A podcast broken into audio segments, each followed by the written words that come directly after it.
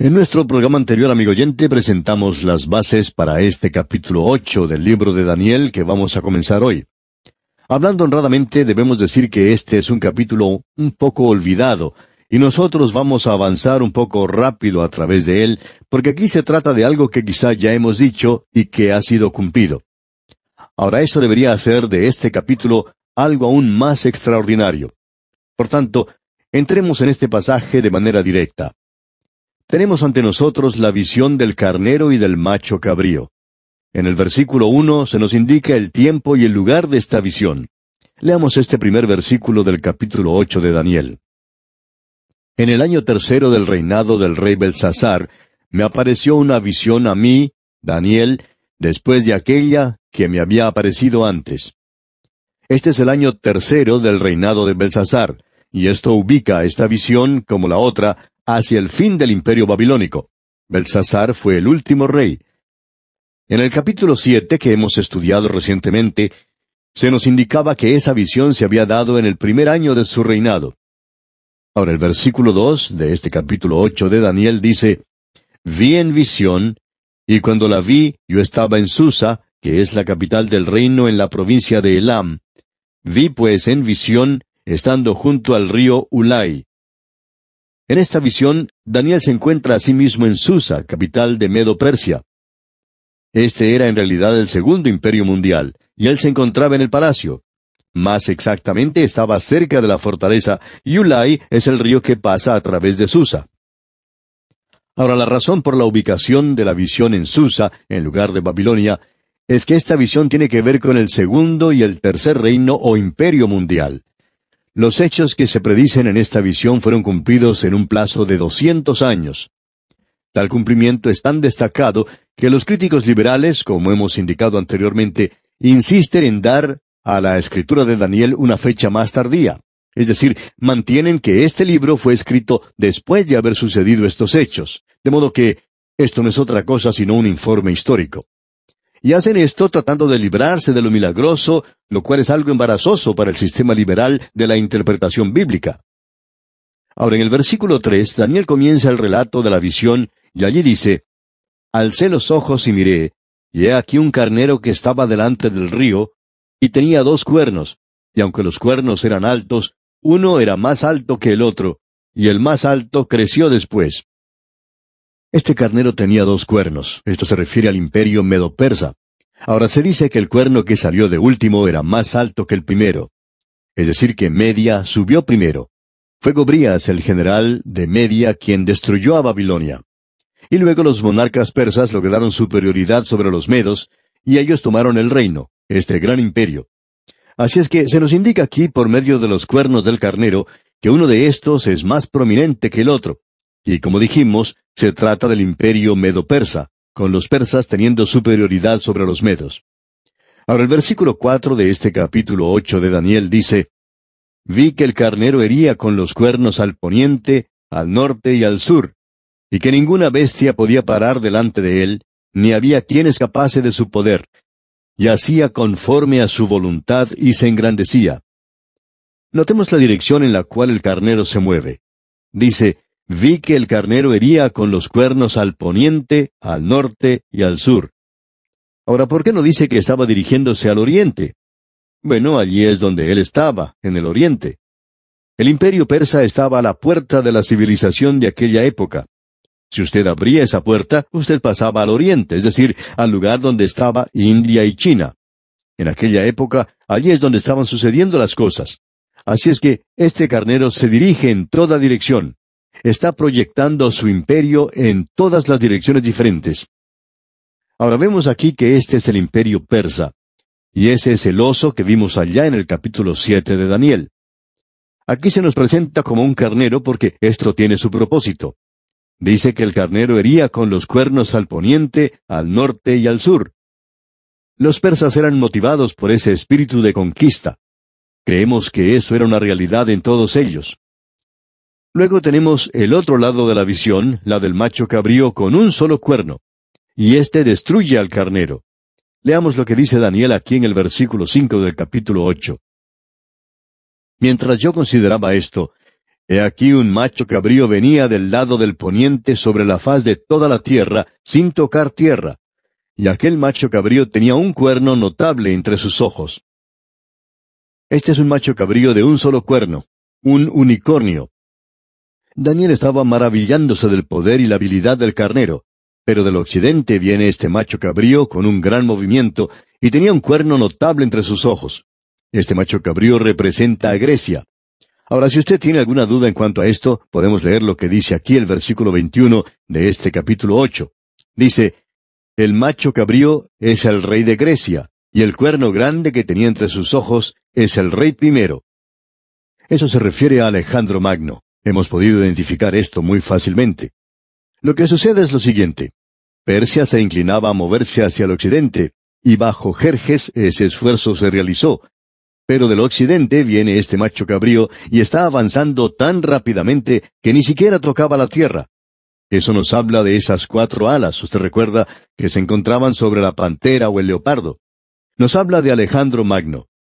Ahora en los versículos seis y siete de este capítulo ocho leemos Y vino hasta el carnero de dos cuernos, que yo había visto en la ribera del río, y corrió contra él con la furia de su fuerza.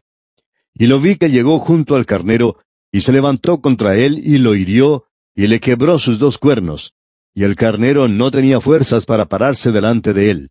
Lo derribó por tanto en tierra y lo pisoteó, y no hubo quien librase al carnero de su poder. Ahora Jerjes fue en realidad el último gran gobernante de Persia, y él realizó incursiones contra Europa y contra Grecia.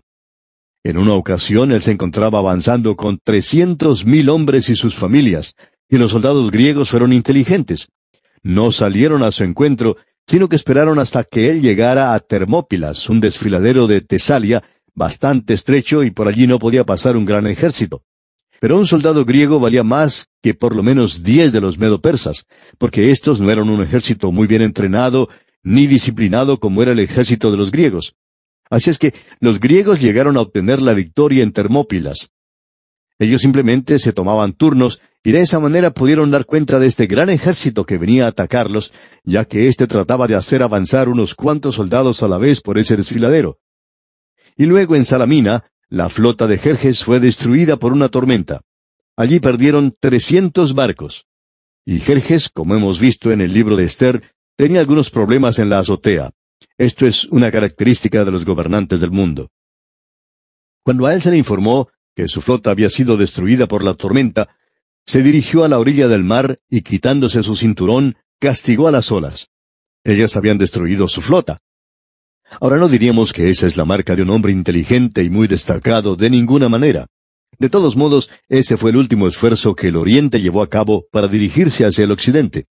Nunca fueron capaces de volverlo a hacer después de esto, por lo menos en una forma destacada. Es cierto que grandes cantidades de maometanos, las fuerzas musulmanas, los moros, Pasaron a través de España, pero Charles Martel los detuvo en la batalla de Tours. También es cierto que los turcos trataron de atravesar el oriente a través de los Balcanes. Trataron de hacer ese esfuerzo, pero fracasaron. Entonces, lo que hemos mencionado fue el último gran esfuerzo de un gran imperio mundial, y ahora se levanta en el occidente este tremendo general, un hombre joven, solo tenía treinta y tres años de edad cuando murió.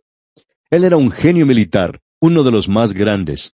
Él estaba haciendo avanzar a su ejército con gran movilidad y rapidez. Él podía presentar una fuerza de ataque mucho más rápidamente que cualquier otro hombre o general había sido capaz de hacerlo. Bien, notemos lo que sucede aquí ahora en el versículo ocho de este capítulo ocho de Daniel. Y el macho cabrío se engrandeció sobremanera, pero estando en su mayor fuerza, aquel gran cuerno fue quebrado, y en su lugar salieron otros cuatro cuernos notables hacia los cuatro vientos del cielo. Ahora, ¿qué fue lo que quebró ese cuerno? No había ningún poder que pudiera quebrarlo. Se nos dice que cuando él llegó al poder, todo el mundo estaba bajo el poder de Alejandro Magno. La tradición dice que él se sentó y lloró porque no había ya más mundo que conquistar. Él había conquistado el mundo conocido. Bueno, él murió una noche porque fue atacado por una fiebre después de haber bebido demasiado, y murió en Babilonia en el año 320 antes de Cristo. Y tenía la edad de treinta y tres años. Estando en su mayor fuerza, aquel gran cuerno fue quebrado. habremos tenido ante nosotros tres grandes imperios mundiales. Babilonia, el imperio medo-persa y el imperio griego. Los tres cayeron por la bebida. La bebida fue uno de los factores que causaron su caída. Uno de los problemas más grandes de nuestra época es el alcoholismo. Hay más peligro que una nación sea destruida por el alcoholismo que el que llegue a ser destruida por la marihuana o las drogas. Ahora no queremos que usted nos entienda mal, amigo oyente. No estamos en favor de la marihuana y creemos que el tráfico de drogas es un peligro bastante grande. Pero mientras nos preocupamos por las drogas en el presente, nos estamos olvidando prácticamente que hoy el alcohol destruye a las naciones. Ha destruido a las naciones en el pasado también. Debemos decir además que el alcohol perjudica la vida personal y social del que bebe. A menudo arruina el hogar del alcohólico. Este es incapaz de mantener relaciones interpersonales y eficaces con los miembros de su familia y su mala administración del dinero causa grandes dificultades. La separación y el divorcio suelen ser la secuela de la embriaguez excesiva. En suma, el alcohólico, por lo común, queda en quiebra económica, física y espiritual, y también surgen dificultades de trabajo. El alcohólico quizá desempeñe mal sus tareas y pierda días enteros de trabajo, lo cual a su tiempo le llevará a perder el empleo. El alcoholismo no respeta personas, afecta a todos los niveles socioeconómicos. Si una persona continúa bebiendo y bebiendo por un período de años, puede producir su deterioro permanente en la personalidad. Puede presentarse trastornos mentales y la memoria y la comprensión pueden quebrantarse. Esta es la razón, amigo oyente, por la cual pensamos que es alarmante, arriesgado, que muchas decisiones se toman con la bebida en la mano. Hay muchos gobiernos que tienen la costumbre de tener una fiesta donde circula mucha bebida, y luego sus dirigentes se reúnen para hacer decisiones para la nación. Y eso fue lo que sucedió con estos imperios de los cuales hemos estado hablando aquí. Este gran imperio de Alejandro Magno cayó porque él era un alcohólico. Él pudo conquistar el mundo conocido de entonces, pero no pudo conquistar a Alejandro Magno. Ahora, ¿qué fue lo que sucedió cuando cayó Alejandro Magno? Bueno, su imperio fue dividido entre cuatro hombres, cuatro generales. Cesandro, quien estaba casado con la hermana de Alejandro, se apoderó de Europa, es decir, Macedonia y Grecia. Lisímaco tomó Asia Menor, lo que en su mayor parte es hoy Turquía moderna. Seleuco tomó Asia y toda la zona oriental del imperio de Alejandro, sin contar Egipto. Fue Ptolomeo quien tomó a Egipto y el norte de África. Ahora, volviendo a este capítulo ocho de Daniel que estamos estudiando, Leamos el versículo nueve. Y de uno de ellos salió un cuerno pequeño que creció mucho al sur y al oriente y hacia la tierra gloriosa. Ahora, ¿cuál es esa tierra gloriosa? Es Israel. Fue la dinastía o la monarquía seleucida la que conquistó Siria, y también él trató de tomar la tierra de Israel. Y el cuerno pequeño que se menciona aquí era Antíoco Epífanes. Él era hijo de Antíoco el Grande, él llegó a ocupar el trono en el año 170 a.C. e hizo un ataque contra Jerusalén, y fue contra él que se levantaron o se rebelaron los macabeos. En el corazón de ese hombre había ese sentimiento antisemita, y él colocó la imagen de Júpiter en el lugar santo. Y esa fue la primera abominación de la desolación, porque él hizo hervir a un cerdo, tomó ese jugo y lo vertió en los vasos santos. Ahora el versículo 10 de este capítulo 8 de Daniel dice, y se engrandeció hasta el ejército del cielo, y parte del ejército y de las estrellas echó por tierra y las pisoteó. Este pasaje es el más difícil de interpretar de la profecía. Creemos que la interpretación natural es que Antíoco desafió a Dios, y a él se le permitió capturar a Jerusalén y al templo, y por eso hubo una guerra que era una guerra espiritual donde creemos tomaban parte poderes demoníacos y celestiales. Hay mucho que todavía nosotros no sabemos en realidad.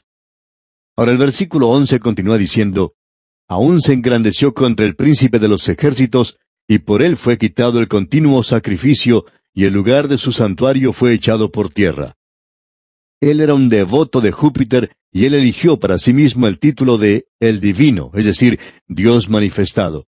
Y luego en el versículo doce leemos, y a causa de la prevaricación le fue entregado el ejército junto con el continuo sacrificio, y echó por tierra la verdad, e hizo cuanto quiso y prosperó. Es decir, que por la voluntad permisiva de Dios, este pequeño cuerno hizo lo que quiso y prosperó durante ese período. Y luego en el versículo 13 leemos, Entonces oía un santo que hablaba, y otro de los santos preguntó a aquel que hablaba, ¿Hasta cuándo durará la visión del continuo sacrificio y la prevaricación asoladora, entregando el santuario y el ejército para ser pisoteados? ¿Cuánto durará esta blasfemia? Bueno, vamos a descubrir esto, Dios mediante, nuestro próximo programa, en cuanto al tiempo que durará esto y la conclusión de todo esto, que es una de las profecías más descollantes porque ya ha sido cumplida. Ha sido algo bastante duro y difícil para el humanista, para el racionalista, para el incrédulo, el aceptar esto. Pero esto es sencillamente un ejemplo de profecía que ha sido cumplida ya. Que Dios le bendiga es nuestra ferviente oración. En el capítulo ocho, amigo oyente del libro de Daniel, estamos tratando con una cautivante profecía analizada desde muchos puntos de vista. En primer lugar, lo más importante que tenemos es que esto ya ha sido cumplido literalmente.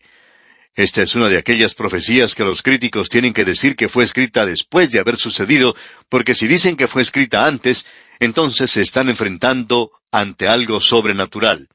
Y a esta clase de personas simplemente no les gusta enfrentarse a algo sobrenatural. Son personas que, bueno, son un poco alérgicas a esto, no les gusta para nada.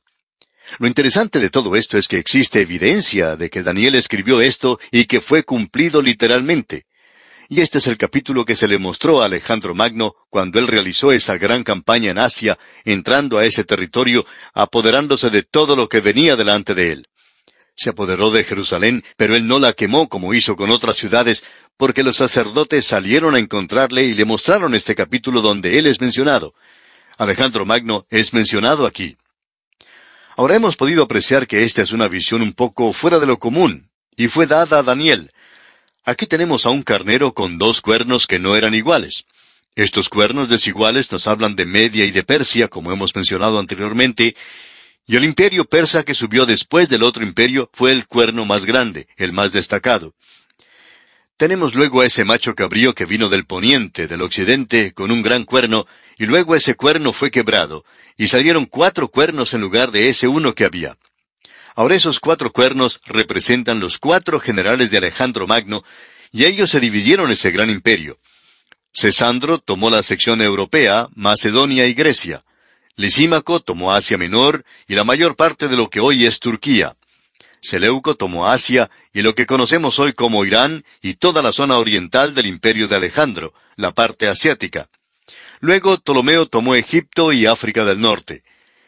Esta fue la visión y cuando esto se le mostró a Alejandro Magno, él entró a Jerusalén, ofreció un sacrificio y adoró al Dios vivo y verdadero y no destruyó a Jerusalén. Y esto ha sido cumplido literalmente. Bien, vamos a continuar hoy nuestro estudio a partir del versículo 13 de este capítulo 8 de Daniel. Y dice, Entonces oía un santo que hablaba, y otro de los santos preguntó a aquel que hablaba, ¿Hasta cuándo durará la visión del continuo sacrificio y la prevaricación asoladora entregando el santuario y el ejército para ser pisoteados? Este santo mencionado aquí es una de las inteligencias creadas de Dios en lugar de ser un hombre, algo que nosotros podríamos llamar un predicador sobrenatural. Nos preguntamos a veces qué es lo que los ángeles nos llaman a nosotros.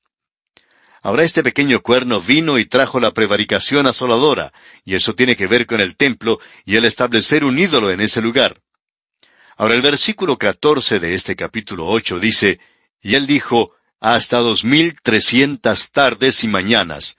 Luego el santuario será purificado. Esto se refiere a Antíoco Epífanes cuando se levantaron los macabeos y ese terrible período por el cual tuvo que pasar Israel. Este período está en lo que podríamos llamar un período intertestamentario, lo que está entre el Antiguo y el Nuevo Testamento. Su tiempo estaba limitado a dos mil trescientos días. Siempre ha habido mucho desacuerdo en cuanto a la interpretación de estos dos mil trescientos días. Como usted bien sabe, hay algunos que basan sus enseñanzas en este pasaje de las Escrituras. A este versículo se le dio una interpretación de un día por año y la fecha para la venida de Cristo fue entonces fijada como el año 1843, es decir, 2300 años desde la fecha cuando esto sucedió. Entonces se supuso que sería el año 1843. Ahora esta gente pensaba que el santuario era la tierra que iba a ser limpiada, que sería purificada en su venida. Ahora, interpretaciones como estas son frágiles y no tienen una base muy segura para una teoría de la profecía. Y la historia demostró que lo que esta gente suponía era algo errado. Ahora, si los 2300 días se toman literalmente como días de 24 horas cada uno, entonces el período sería entre seis y siete años, lo que se aproxima al tiempo de Antíoco Epífanes. Él era del linaje de Seleuco que controlaba Siria y odiaba terriblemente a Israel. Y en el año 170 a.C., él comenzó a tramar sus atrocidades. Y el sacerdote Judas Macabeo, apodado el Martillo, rechazó al ejército sirio en el año 165 a.C., y en esa oportunidad el templo fue purificado y rededicado después de esa contaminación, o sea que este hombre lo había contaminado. Usted recuerda que él había colocado una imagen de Júpiter, él había tomado un caldo de cerdo y lo había derramado sobre los utensilios santos. Esa purificación, por supuesto, es la fiesta que se llama la fiesta de las luces, como leemos allá en Juan, capítulo 10, versículo 22, donde dice, celebrábase en Jerusalén la fiesta de la dedicación. Era invierno. Esta era la rededicación de las luces.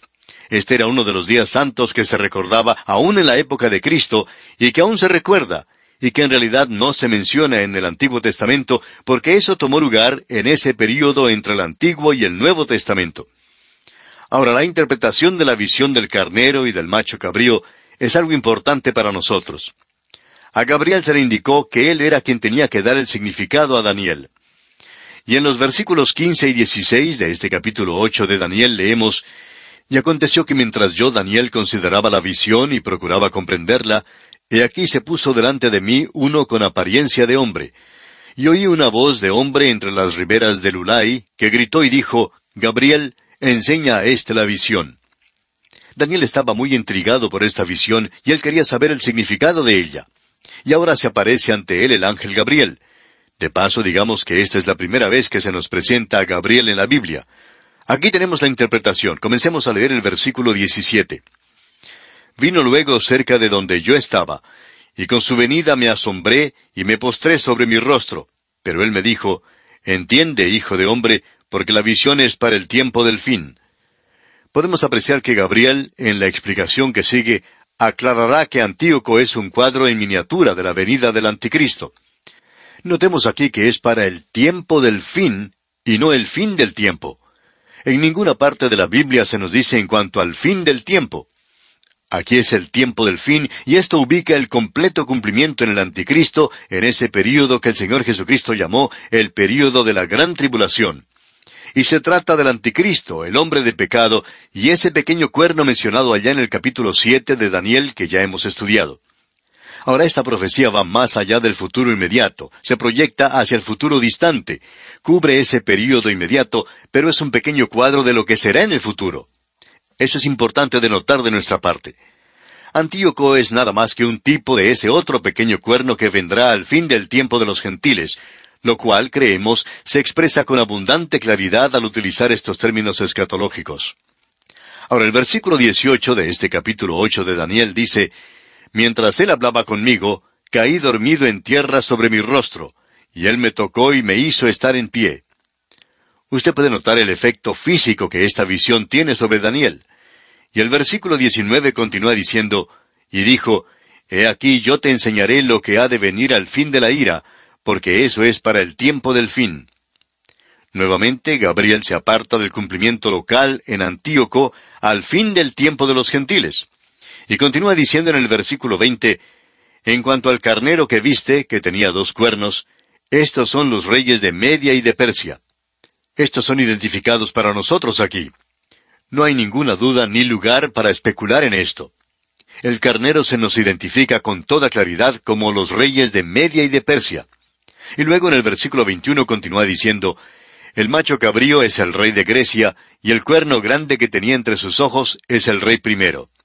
Así es que ese macho cabrío se llama directamente el rey de Grecia, y el gran cuerno es el primer rey, o sea, Alejandro Magno. Luego en el versículo 22 leemos, Y en cuanto al cuerno que fue quebrado, y sucedieron cuatro en su lugar, significa que cuatro reinos se levantarán de esa nación, aunque no con la fuerza de él. Es decir, que ninguno de estos reyes tendría el poder de apoderarse de todos ellos y que en realidad ninguno de estos reinos podría ser tan poderoso como todos ellos juntos y como lo había sido Alejandro Magno. Ahora el versículo 23 dice, Y al fin del reinado de estos, cuando los transgresores lleguen al colmo, se levantará un rey altivo de rostro y entendido en enigmas. Se identifica aquí para nosotros a este pequeño cuerno. Él es Antíoco Epífanes de la dinastía Seleucida que conquistó Siria. La única explicación adecuada de este versículo en lo que ocurrió en la historia es que este hombre había estado poseído por los demonios y que él también es un cuadro del anticristo que vendrá. En el Evangelio según San Mateo capítulo 24 versículo 24, el Señor Jesucristo dijo, Porque se levantarán falsos cristos y falsos profetas, y harán grandes señales y prodigios, de tal manera que engañarán, si fuere posible, aún a los escogidos.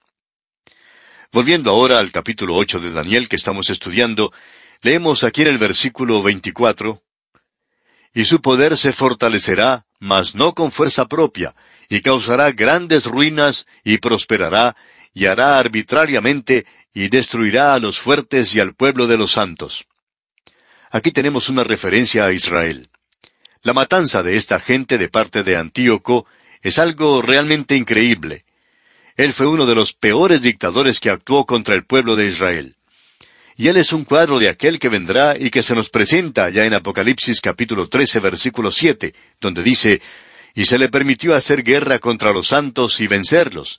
También se le dio autoridad sobre toda tribu, pueblo, lengua y nación. Luego aquí en el versículo 25 del capítulo 8 de Daniel leemos, con su sagacidad hará prosperar el engaño en su mano, y en su corazón se engrandecerá, y sin aviso destruirá a muchos, y se levantará contra el príncipe de los príncipes, pero será quebrantado, aunque no por mano humana. Antíoco es un tipo muy débil, muy pálido de este rey que vendrá. Este hará cuatro cosas que Antíoco hizo de manera muy pequeña. En primer lugar, hará prosperar el engaño en su mano. Se nos dice que cuando venga el anticristo nadie podrá comprar o vender a no ser aquellos que tengan la marca de la bestia, y lo que se destaca es que este hombre controlará la economía con mucho poder. Lo próximo que se menciona es que en su corazón se engrandecerá. En Apocalipsis capítulo 13 versículo 5 se nos dice que también se le dio boca que hablaba grandes cosas y blasfemias, y se le dio autoridad para actuar cuarenta y dos meses. Es decir, la humildad no va a ser una de las características del anticristo. Es como Satanás. El tercer punto es que sin aviso destruirá a muchos. Entra como un cordero, pero sale como un león. Usted sabe que en Apocalipsis tenemos al jinete en el caballo blanco, de los cuatro caballos que se mencionan allí. Después de él viene uno en un caballo de guerra bermejo. Él trae una paz falsa. Ahora el cuarto y último punto es que se levantará sobre el príncipe de los príncipes. Amigo oyente, él se opondrá y luchará contra Cristo. Una de las señales del anticristo, la primera bestia en Apocalipsis capítulo 13, es que él está contra Cristo. Eso es importante de notar. Ahora en el versículo 26 de este capítulo 8 de Daniel leemos, La visión de las tardes y mañanas que se ha referido es verdadera, y tú guarda la visión porque es para muchos días. A Daniel se le dijo que esta visión era para un futuro distante, para muchos días. Es decir, que lo que estaba sucediendo allí en la historia sucedería más allá en el futuro. La historia sería un cuadro del futuro. Y en el versículo final de este capítulo ocho de Daniel, el versículo veintisiete leemos Y yo Daniel quedé quebrantado, y estuve enfermo algunos días, y cuando convalecí, atendí los negocios del rey, pero estaba espantado a causa de la visión y no la entendía. El efecto físico y psicológico de esta visión sobre Daniel fue algo realmente devastador. En este punto, Dios comienza a entretejer los tiempos de los gentiles en la historia de la nación de Israel. Y eso era precisamente lo que intrigaba a Daniel al principio. Y eso también es intrigante para muchas personas hoy. ¿Cómo puede Dios entretejer en su programa con Israel ese programa que tiene para con los gentiles y el mundo? Y para complicar esto aún más, su programa con su iglesia. Todo es algo muy sencillo, por supuesto. Dios está llamando a un pueblo para su nombre, es decir, la iglesia, y cuando eso concluya, la iglesia será quitada de la tierra, entonces Él se vuelve a su propósito en Israel y las naciones gentiles. Hoy Él está llamando para sí un pueblo, lo que es algo completamente diferente.